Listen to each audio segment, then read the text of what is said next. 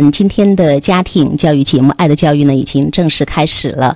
我是您的老朋友陈爱，在我们今天一个小时的节目当中，还有一位嘉宾，依然是大家熟悉喜欢的，也是女儿心目当中的天下第一好爸爸，咱们的老朋友吴云老师。大家晚上好，我是你的老朋友吴云。今天这一个小时呢，要回答一位的问题。我们来看一下爸爸的一些状态，还有孩子的一些状态。因为我当时跟这个爸爸说，今天吴英老师来聊一聊吧。我说两位爸爸 会不会就是有更多的一些共同的感受？可以啊，可以啊。这个爸爸从三月份听节目，听了我们节目一个礼拜之后，他就受到了非常大的震动。为什么呢？因为他会发现原来自己犯了所有我们节目里说的各种错误，从一个暴君到现在的一种状况。孩子以前跟他的关系不理。不说话，爸爸说对他们非常的没有礼貌，亲子关系非常的糟糕。爸爸后来给孩子写了两封信，就是真的是一个暴君哦。怎么讲呢？就是他会惩罚孩子，他会在情绪化当中把孩子丢在三环以外。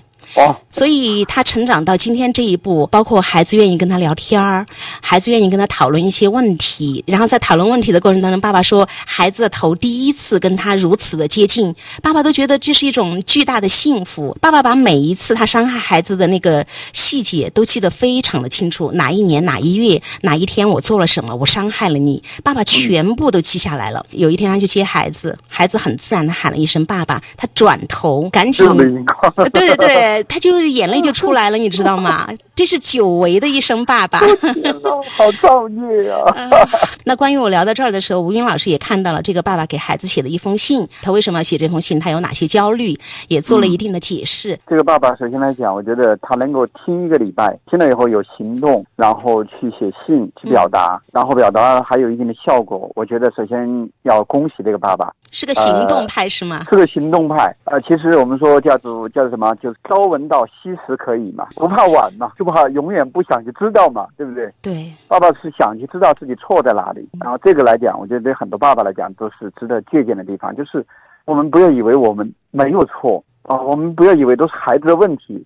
我们知道自己有问题，这是个巨大的进步。虽然这个进步来讲，在爸爸看来好像还不够，对吧？好像还没有达到他的目的。呃，因为你刚才补充一个信息，我觉得非常重要的说，三月份以来，想想才几个月呀，能这样子已经不错了。一方面孩子的善良在转变，另一方面孩子也在怀疑，装多久，对吧？有可能。对，你是真的吗？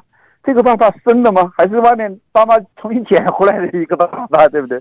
我觉得这个呃，总体上来讲，我觉得爸爸已经不错了啊，再耐心一些吧。好，那下面的时间我就来看一看，他是这样说的：他说总体来说呢，我跟儿子的关系有改善，但是还没有达到敞开心扉、无所不谈的程度。那刚刚吴云老师，你有一句话，三月份到现在才几个月，对吧？好像爸爸对这一点是不是太着急了一点点？过去欠了很多债，先还了部分债，就想达到一个好的收益过了。过了，好。然后爸爸有描述到孩子放假，他参加这个家长会，他说孩子成绩呢下滑的厉害，老师说高二分班要分到第二梯队。对此呢，我没有像过去那样焦虑，心想的是接受现实，对孩子可能还是一个好的开始，也是一个重新成长的契机。他说我们的孩子成绩不应该是这个水平。那班主任也说孩子在考前一个月太紧张了，发挥有点影响，孩子太在乎成绩。会后呢，见到孩子第一句话，孩子就跟我。我说：“爸爸，我暑假一定要早点休息。”从孩子手中接过行李，我拍了拍儿子肩膀，我说：“没有关系。”车上，孩子继续跟我聊了考试的事，我就说：“没有考好，可能不能留在基地班，是不是有点失落？”孩子说：“是的。”为了给儿子缓解一下情绪，我说：“你现在心情，爸爸理解。”然后爸爸就举例哈，说我初中的时候也因为一点点分没有进入重点中学，你不要过于自责。这次考得不好，至少就是你们班上有三分之一都会到这个实验班，在实验班照样努力，照样可以考入到心仪的大学还有两年时间，还来得及。呃，首先点赞爸爸的情绪认同啊。首先找到孩子的情绪是有点失落啊，爸爸就要描绘出来了。孩子点头，这个地方这个地方沟通的非常好。可是后面呢，他是有提升的空间的。后面呢，爸爸可以去讲说自己初中的时候有个类似的经历，讲完就好了。那后面的建议就属于多余的。为什么多余？是孩子在这高二这个年龄里面，他早就对这种问题有思考。太着急要把孩子带出来了，孩子不用那么着急出来的，在那边待一待，在那个失落里面多待的，没有什么好坏事情，他自己内心的整理的。哎呀，吴云老师，你知道吗？你真的在这些感受方面非常的敏锐。我们下面就可以看出端倪。来，我们继续看。回来后的几天，孩子跟我们一起吃饭，有时候我们开始吃，他才会出来。前几天都在十二点前就睡了，最近两天都是快一点钟才睡。交流也是有去无回，吃完饭就回到自己的房间，每天不是电脑就是手机。观察来看呢，这个作业应该是没有碰。趁暑假，我是希望他把学习问题梳理一下，把暑假作为提升自己的机会。但是现在孩子完全进入到电脑跟手机当中，他是不是已经把考完试自己的沮丧忘得一干二净？是不是彻底泄气了，以烂为烂？反正还有比我更差的，所以这是爸爸的一个焦虑的状态。那吴云老师，刚才你说，其实孩子没有考好，爸爸一开始是接住了感觉，没得关系。为什么孩子见到爸爸第一句话马上要保证我一定要早睡呢？呃，其实孩子来讲，呃，收到爸爸的一些呃爸爸的一些好的表达，他其实很善良的要去回应爸爸，这个也是讲给爸爸想听的话，还多善良的。对，爸爸在这个地方其实是可以多做文章的，说啊，儿子，我觉得你讲的话真的是我内心想听的，我觉得你很懂我，然后在情感上继续去沟通嘛，那就顺着他讲嘛，而不是我们要去教育孩子，没有关系的，这这然后这个时间是够的，这这这这这。就是我们会下意识的哈，就要进入到这个积雪孩子的过程，是吗？积雪，然后建议就是教导者的角度上去了，嗯，而不是这种陪伴者、支持者。然后我爸爸的焦虑里面，显然也包含了他对孩子学习上的一种过度在乎，比孩子还要在乎。那么对人的那个关注还是不够的，所以孩子一定是能够感觉到这个点的。他又会进入到过去那种模式里，你越在乎我的东西，我可能就偏偏要对抗你。有也有可能就是潜意识哈，他能够懂爸爸，因为这么多年嘛，他知道爸爸其实最在乎的是什么。虽然爸爸在改变，在说没有关系，但是爸爸最想要。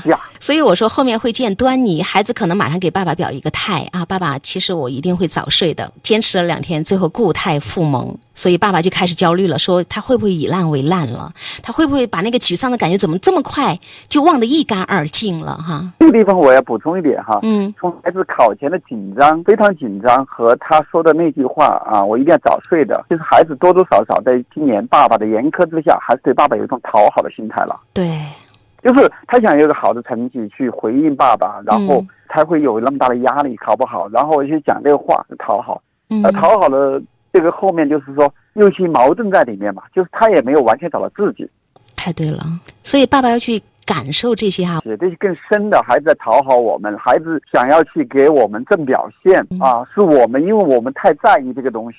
如果我们真的、真正的、更深刻的在乎孩子内心的世界，孩子就会收到更多的爱，他的行为就会更恰当一些。包括老师说的，孩子其实考前太紧张了，对，所以我觉得孩子在这个过程当中，他其实是想证明的。但是我们说压力越大，他可能那个会消耗孩子考试或学习上的一些个专注度或者注意力啊等等，反而会失常。那后来呢，就是爸爸也有聊到，他说我还是不知道怎么跟孩子交流，我始终找不到合适交流的机会。这第一个问题，爸爸老是觉得他想去跟孩子好好的交流，就是关系更进一步。